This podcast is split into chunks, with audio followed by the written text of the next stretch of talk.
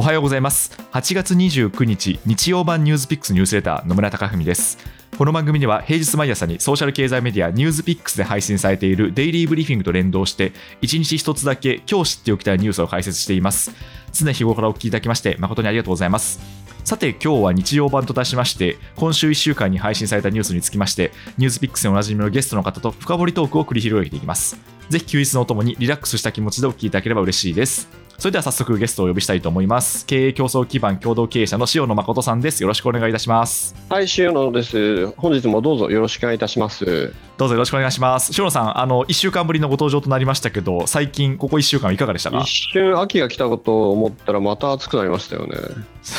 そうなんですよね、えー、なかなかの暑さでいらっしゃるなと思って過ごして、今日収録している時点ではですねなんかこう危険なほどの猛暑日らしくてですね、はい、なんかちょっと本当にあの外に出る方は警戒していただければなと思うんですけど。本当ですよね、はい、やっぱりもう、まあ、こういうのばっかり経験してやっぱ気候変動とか考えちゃいますよね。そうなんですよね。結構気候変動が実生活に影響を与えてるなって出来事がここ1年というかこの夏はかなり多いなっていうふうに思いますよね。えー、本当ですね。いや、もう本当、はい、そ外の人を見るとあの、はい、ジャケット着てる人なんて存在しなくなりましたもんね。確かに確かに。じゃあ早速ですが、今週1週間のニュースを振り返っていきたいと思います。はいまずは、えっと、月曜日のニュースなんですが、デルタ株によって子どもの新規感染者が急増、一部地域では夏休みの延長もというニュースを取り上げました。で、まあ、世界各国でですね、あのこれまでは感染あまりされづらいとされてきたですね、まあ、20歳未満の子どもがですね新規感染者数が増えていまして、でも日本もそれの例外ではなくて、まあ、特に東京とか神奈川とか、まあ、一部地域では夏休みが延長されたといったニュースが出てきているんですけど、これについては、篠さん、どういうふうにご覧になりましたか？そうですねやっぱり本当にあのこちらのですねニュースでもいろいろおっしゃってたように、まあ、現場の混乱という例えばじゃああの子供がいらっしゃるところで親御さんの負担が、まあ、実際には、はい、あの仕事がある中でですね負担が増えるとかありますし現場の混乱という意味では、まあ、ものすごくあのコロナに気をつけてる親もいればあのいやコロナなんてないないんですというような 親もいらっしゃるやに聞いている。ということがありますんで、はい、やっぱりちょっとな何らかちょっと強めの指針を出してまさにあの、うん、保育園とか幼稚園とか、まあ、そういったところでですね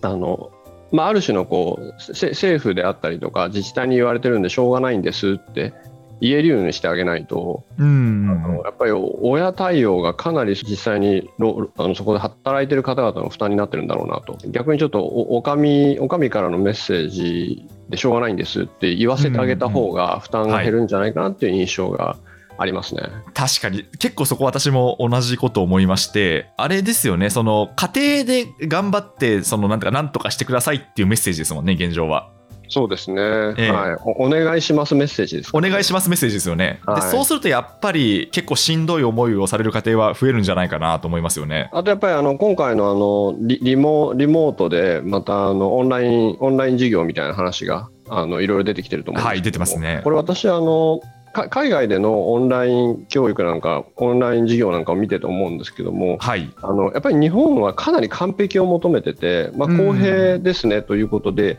100%あのみんな生徒さんにあの同じ環境で同じようにっていうのを求めるがゆえにありもので集めてできるところからやっていこうという発想がやっぱり全然ない。えーはい。でまあ、そしたらじゃああのあのタブレット持ってない子供あのスマホ持ってない子はどうするんだっていう、うん、当然出てくるお話で、はい、そしたらまあそこはしょうがないんであのじゃあ 3, 3人ぐらい集めてあのここでやりましょうとかですね、うん、かなりもうあの与えられたもので、とにかくできる限り頑張りましょうと、100%目指さなくていきましょうっていうのが、まあ、なかなかできないというのは一つ論点と思いますね。確かにそうですね、教育の平等主義じゃないんですけど、一番あの低いところに合わせますよね、日本の場合って。そうですね、もちろん素晴らしいことなんですけども、はい、あの 100, 100ゼロっていうのはちょっときついなと思ってまして、うん、でできるところからやっていこう。でで、もちろんそこで取り残されてしまうあの子供であったり、はい、教育がまあ受けられないっていうのはもちろん大問題なんですけども、うん、いや0か100かってちょっとそれだとなかなか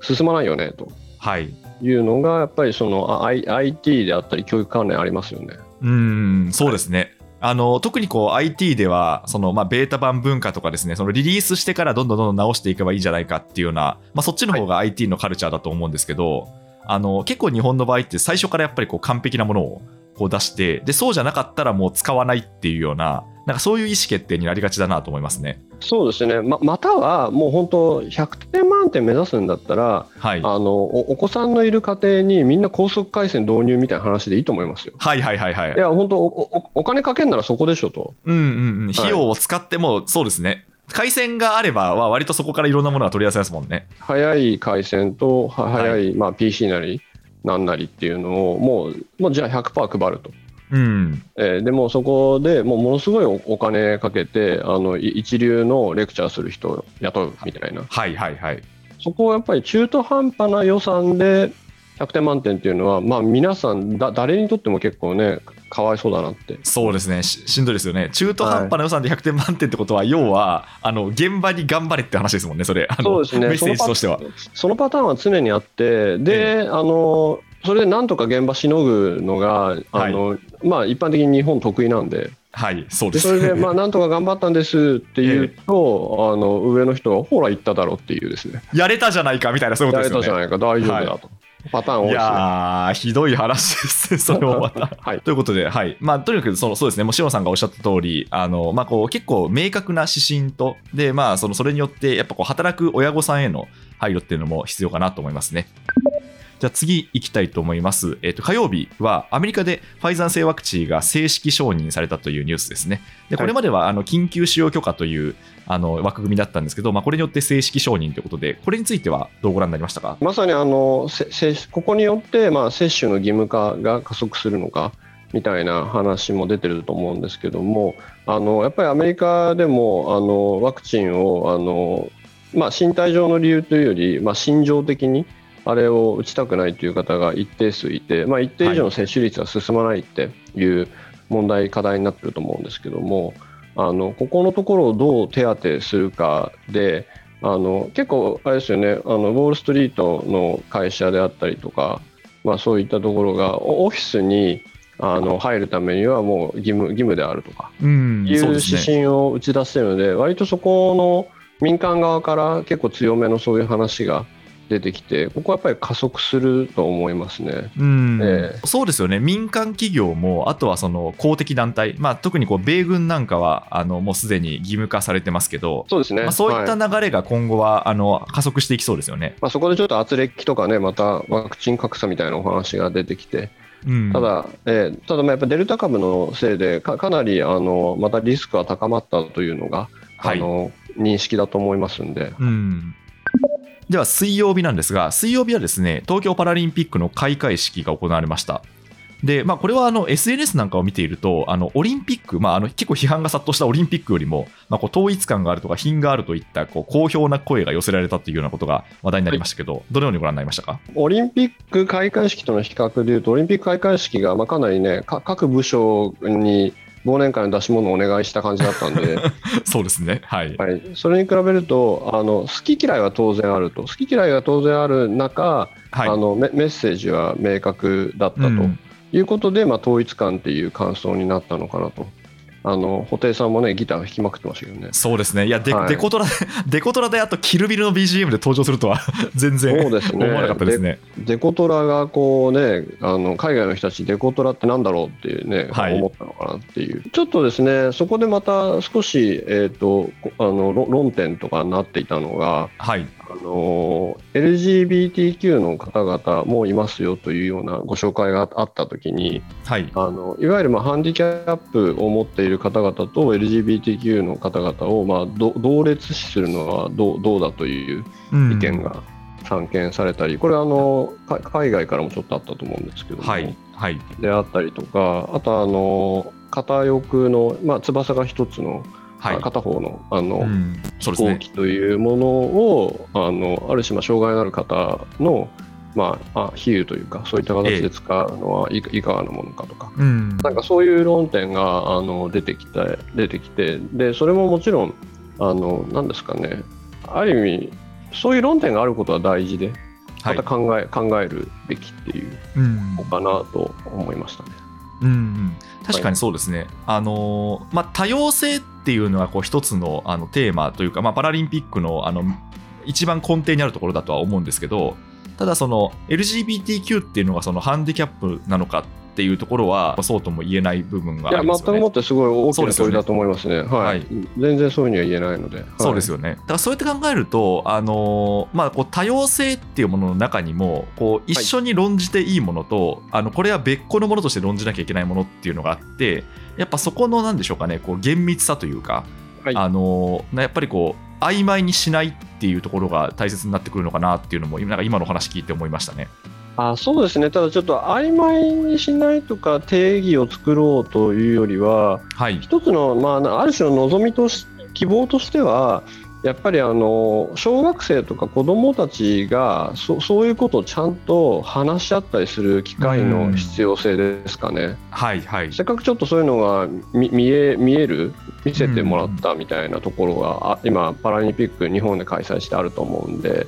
はい。結構やっぱり小さい頃からそういうことを話してないとうん、うん話し合ってないとあ結構全然考え違うねって大人でありますよね。はい、ね。それがやっぱりで出てきちゃったのがいろいろこうあのオリンピック開会式のグダグダだったと思いますんでうん、うん、やっぱり小さい頃から話し合うべきですよね。うん。うん、うん、うん。えーた多様ってなんだっけとか。まあ、こうデリケートなものだからちょっと触れないどこではなくてちゃんとそのこれをやっぱ正面から取り扱うというか論じる必要がやっぱ大人としてもあるっていうことなんですかねそうですね。やっぱり対話し続けることだと思います。わかりましたでは、えっと、木曜日です。木曜日はですねアフガン難民の各国の受け入れに関するニュースをお伝えしまして、えっとまあ、基本的にそのイギリスが新規で5000人受け入れるといったように受け入れが加速をしているんですけど、まあ、一方で例えばそのトルコはですねあのイランの国境にその壁を作ったりとかですね、まあ、結構各国で対応が割れているといったニュースですね。で結結構この難民の受け入れというのも、あの歴史的な経緯があるんでなかなかあの論じるのが難しいニュースだと思うんですけどまずちょっとどのあたりから考えていけばいいんでしょうか？あの今回のアフガニスタン問題で、やっぱりそのはい。破綻,、破綻国家、そのうん。国家自体が、あの国家って、まあ、政府があって、例えば徴税して、あの税金取って、そこで公共のサービスを提供するみたいな、まあ、行政が動いてたりとか。あると思うんですけども、はい、あのそういった国家機能を失ってしまってじゃあ誰がそのあの行政であったりあのう運営するんだっていうことができなくなっちゃったようなきところ発端国家が生まれるとはい。やっぱりその周辺の国に対してあの、まあ、安全保障上の問題も当然あありやっぱりあの難民が生まれるとかうんいうことっていうのは、まあ、いつも起きてきていると。はいなので、それがゆえにあの破綻国家を生んではいけないんですよね。うんあのこれもか海外の話で自国の話じゃないからなんでそこまで力を使うんだっていうところでいや破綻国家を生むとこれが難民問題とかにもあの直接つながっていくんだっていう、んそういうあの感覚っていうのはやっぱり必要で。はい。えーでまさにそれが今あのお起きているなということと思います。ではい。難民難民ってあのに日本のふあの日本ではなかなかですねあの感覚的に近く感じられないかと思うんですけども実際問題、ね。はい。あの基本的にあの紛争等であの自分の意思ではなくやむなく仕方なく国外に脱出する人たちなんですよね。うん、それが難民の定義ってことですね。まあ、それは難民の、はい、一般的な考え方で,、うんで今回そこですぐにですねあの各先進国があの難民受け入れを表明してはい。いったと思うんですけども、うん。やっぱりそこでですねあれこれ日本日本ってそういうのどう考えるんだっけっていう話は出てきたなとうん思いますね。そうですね。はい。例えばあのイギリスなんかはあの2万人アフガン難民を受け入れて発表してまして、はいはいでまあ、例えば1年目に入ってきたらあのアフリカアフガニスタン人を、まあ、5000人定定住させるんだといはい。うことを、まあ、あのかなりかなり早めにですねうん。公表していると、まあ、そんなことがあります。そうするとあの今日本はっていうふうにおっしゃったんですけどイギリスがまあこうまず初年度は2万あの5000人。で、まあ、あの長期的にはこう2万人っていう中で、はい。そんな日本ってあれですよね。受け入れてないですよね。あのこれは本当にもう数数字がすべてを表していて日本ですと、例えばあの2020年において出入,、はい出入国在留管理庁のあの発表ですと日本がいわゆる難民認定をしたのはたった47人なんですね。47人ですか？47人ですね。で、あの無に近いですね、ほぼ。無に近いですね、あのがゆえに、まあ、諸外国からは、あの日本はあのその難民申請のまあ棄却棄却率というか、認める、はい、あの認めないのが99%ってのは、まあ、よく言われることで、うん。えー、でじゃああの、翻って、あの他のとこはどうかっていうと、まあ、もちろん欧州をあの、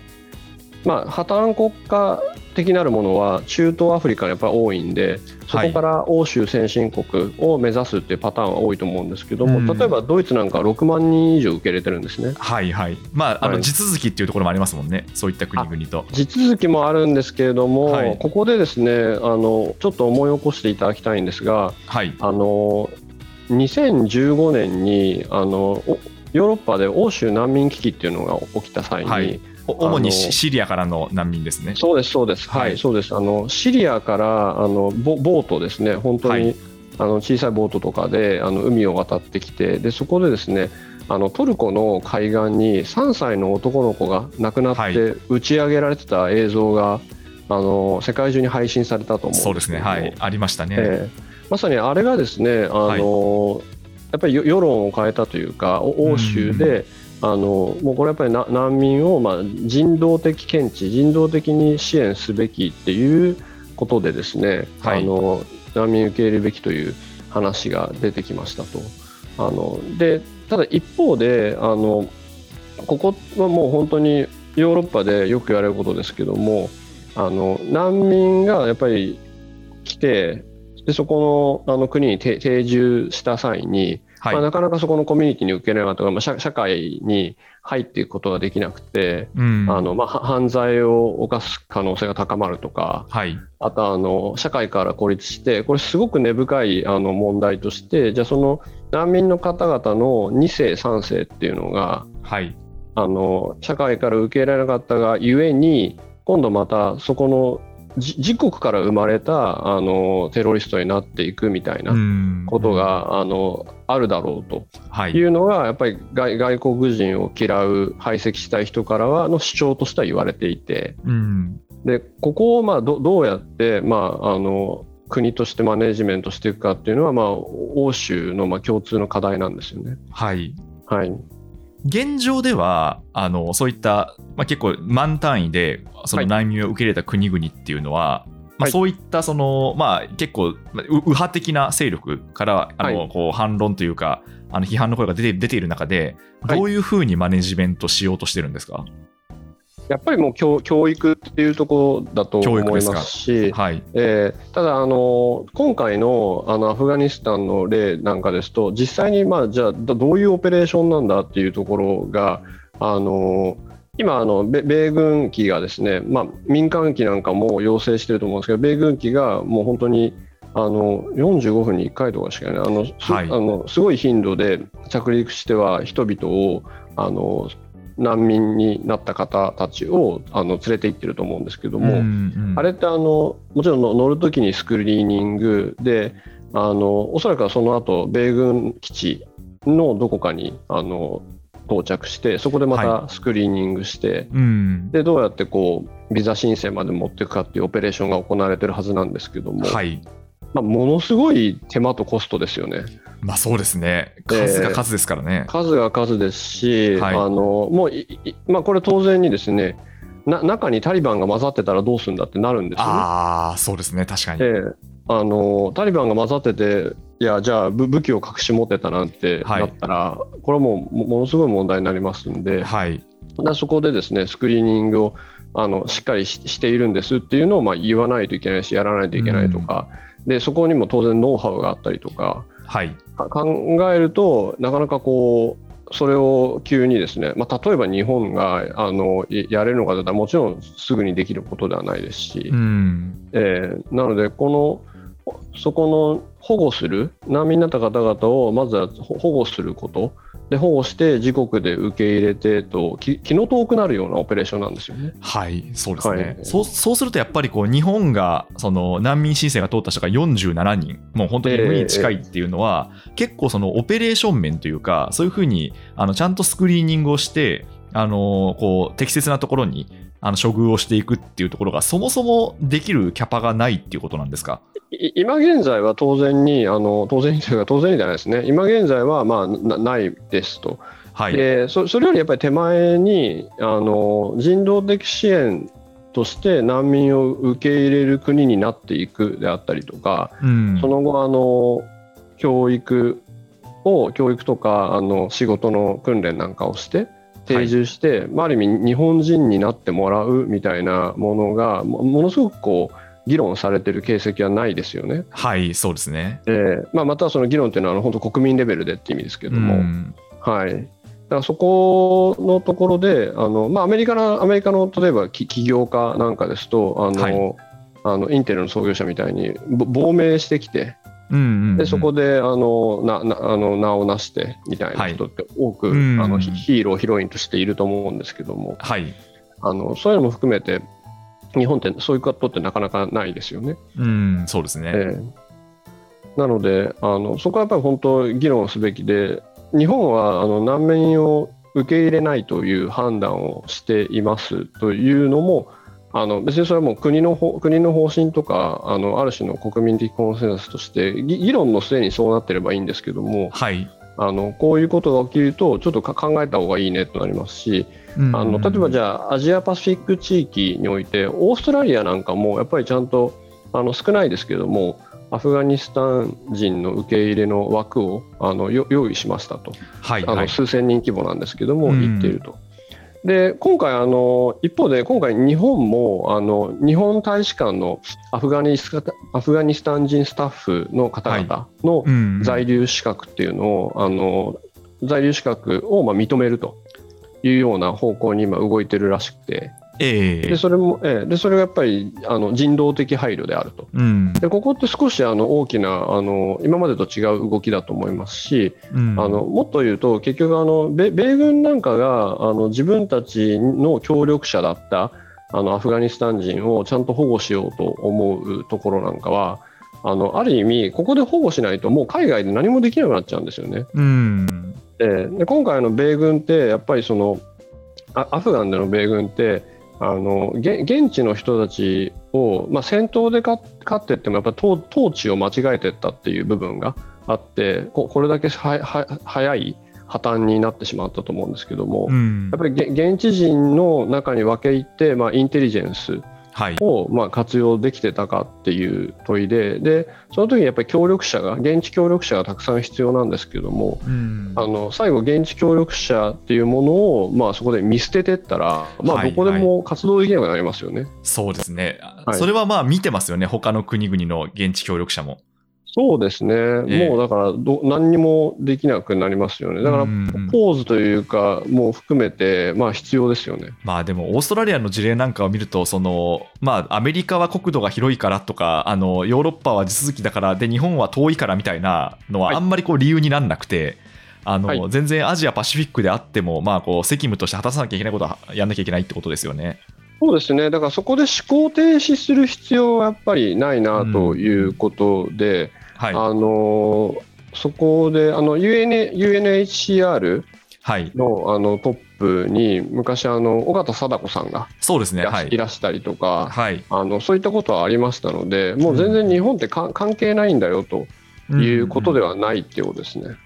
ちょうど金曜日もですね、あのアフガニスタンに関連するニュースなんで、ちょっとそのあたりにお話を移したいと思うんですけど、あの金曜日はですね、まあ、こう非常にこう痛ましいと言いますか、あのアフガニスタンのそのカブール国際空港付近で爆発がありまして、はい、アメアメリカ兵13人が亡くなったと。で、えー現地の方も含めると60人以上が死亡したというニュースでして、で、これがですね、えっと、IS 系、イスラム国系組織の攻撃なのではないかというふうに見られていると。で、バイデン大統領もその報復の意向を示したというニュースなんですけど、これはどのようにご覧になりましたか？いやまさにですねあのここもあのは破綻国家を作ってはいけない理由にも続くんですけども、はい。あの結局、破綻国家がう生まれると、そこにさまざまな過激派が入ってくる可能性うがんあってそうですね。はい。でもちろんそこのもう過激派同士の派閥であったりとかあの宗教的なちあの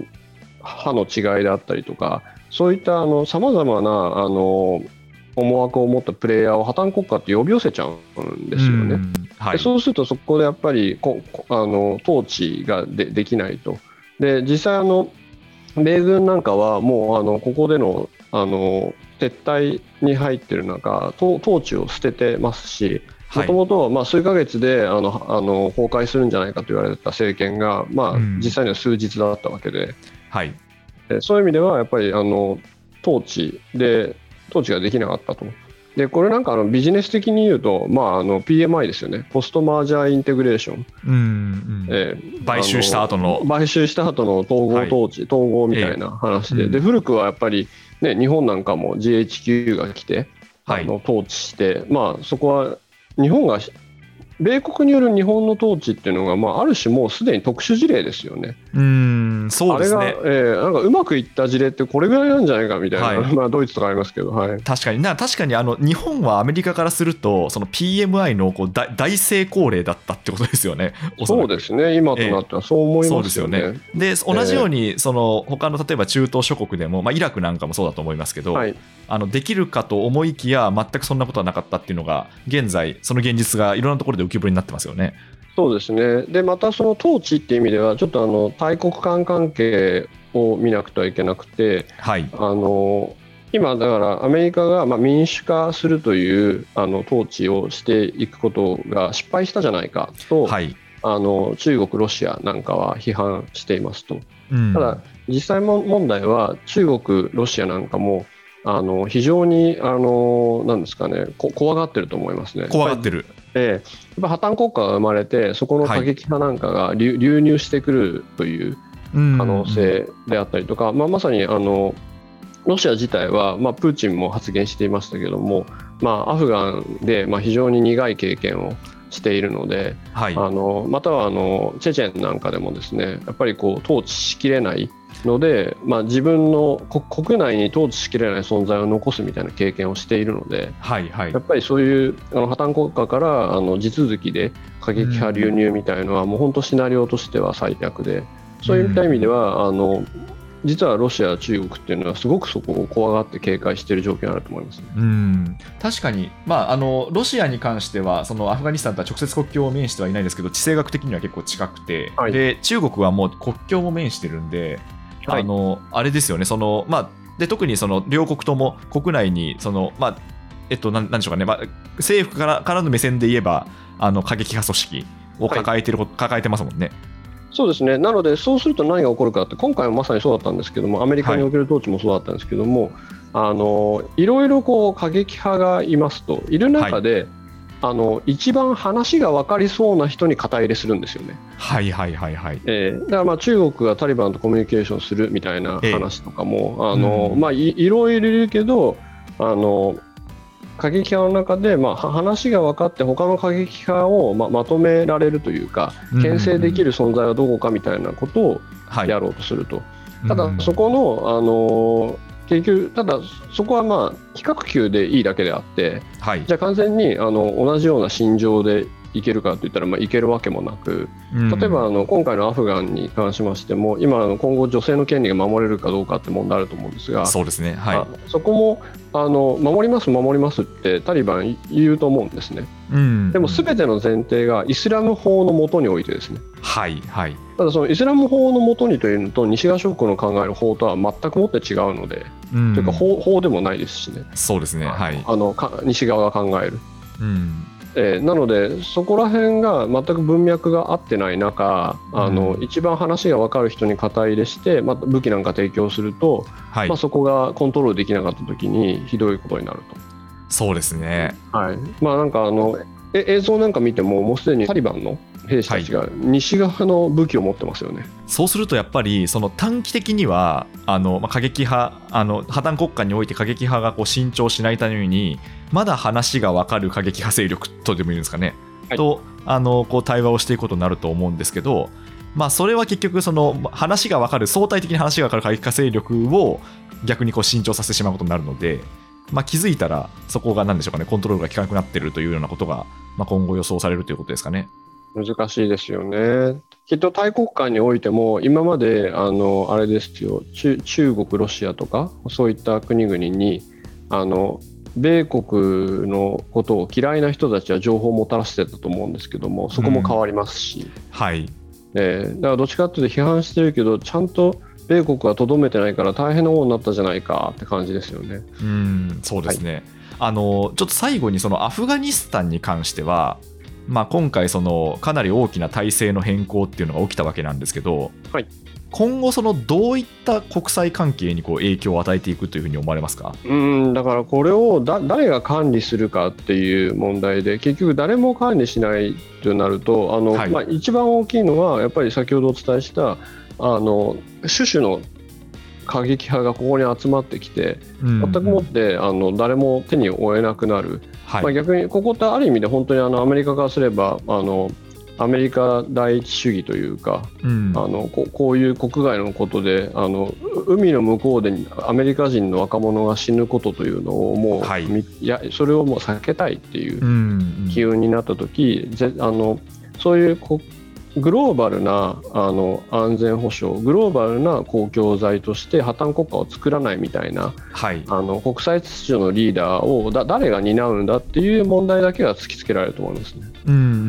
うん。はい。アメリカはその地位をだんだんと担わなくなってくるということですね。わなくなってますね、い。なってますし、まあ、あの西側のあの人なんかもあ、アメリカは自分がもう病人なんで、自分があの自分を当てにしないでくれって言ってるんだっていうようなあのあーどあの同盟国の政治家なんかもいっぱいいますよね。あーあれですか、ちょっとまだ飛躍しすぎかもしれませんけど、そうすると分かんないですけど、例えばイギリスとかあの EU とか、別の国々がアメリカ以上にこうそういったところでの発言権が強まっていくっていうようなこともあるんですかね？いやでもその国力、特にまあ軍事力、先ほどのスはい、ーパー、そうですよね、スーパーパワーは。はいみみみんなみんなを連れてコオペレーションみたいなはい、のをじゃあ同じようにできるかっていうと、まあ、NATO みたいな存在はありますけどもそれじゃあまとめて、ななぜそこに人を送っ送ってやるんだって大義とかあのコンセンサスも難しいですし、はい、はい。そういう意味であの本当にスーパーパワーの不在っていうのがん安全保障上も起きた時に、まあ、不安定化はしますよね。そうですね、まあ、これは、まあ、あの割と例えばイアン・ブレマー氏なんかはあのグローバルリスクとしてあの、G はい。G0 みたいなことは言ってましたけどはい、あの結構今回で顕在化した形ですね。しましたね。というわけで今週はですねそのワクチンそれから、えー、とコロナウイルスに関するニュースから東京パラリンピックそしてアフガニスタン情勢まで、まあ、幅広く議論をしていきました。というわけで、えーまた来週に向けて今後の注目ポイントはどのようなところにありそうでしょうか？あやっぱりですね先ほどのこう学校が始まるとかそういったところで、はい。あのコロナ禍においてこ子どもたちのあのこ心の安全というかですね、ん。安心安全というところに、まあ、一番、はい。あの気を使うべきだなと思いますね。うん。こうやっぱりここで知らないうちにすごくストレスがた高まっている中またはい。学校が始まって、あの環境の変化なんかに対応できないとほ本当にちょっとい痛ましいことにならないようにケアし続けることは必要と思います。そうですねなんか本当改めて感じるのが、あの多分その社会人というか大人にとっての1年と、あの子供さんにとってのその学校に行けない1年っていうのはもう重みが全く違うなっていう感。じですよね。はいだからまあとはいえその安全とかですねその感染対策っていうのがやらなきゃいけないっていう現実があるのでその中でまあこういかにケアをしていくかっていうことですよね。そうですね、はい、もうあの今こそね、寄り添うっていうのは必要なこともないと思うんで、そこにそうですね。わかりました。というわけで今日のゲストは経営競争基盤共同経営者の塩野誠さんでした。塩野さんありがとうございました。はい、皆さんお元気でありがとうございました。ニュースピックスニュースセーター野村貴文でした。Spotify や Apple、Voicy などでお聞きの方は、もしこの番組が気に入っていただけましたら、ぜひフォローいただけると嬉しいです。それでは良い休日をお過ごしください。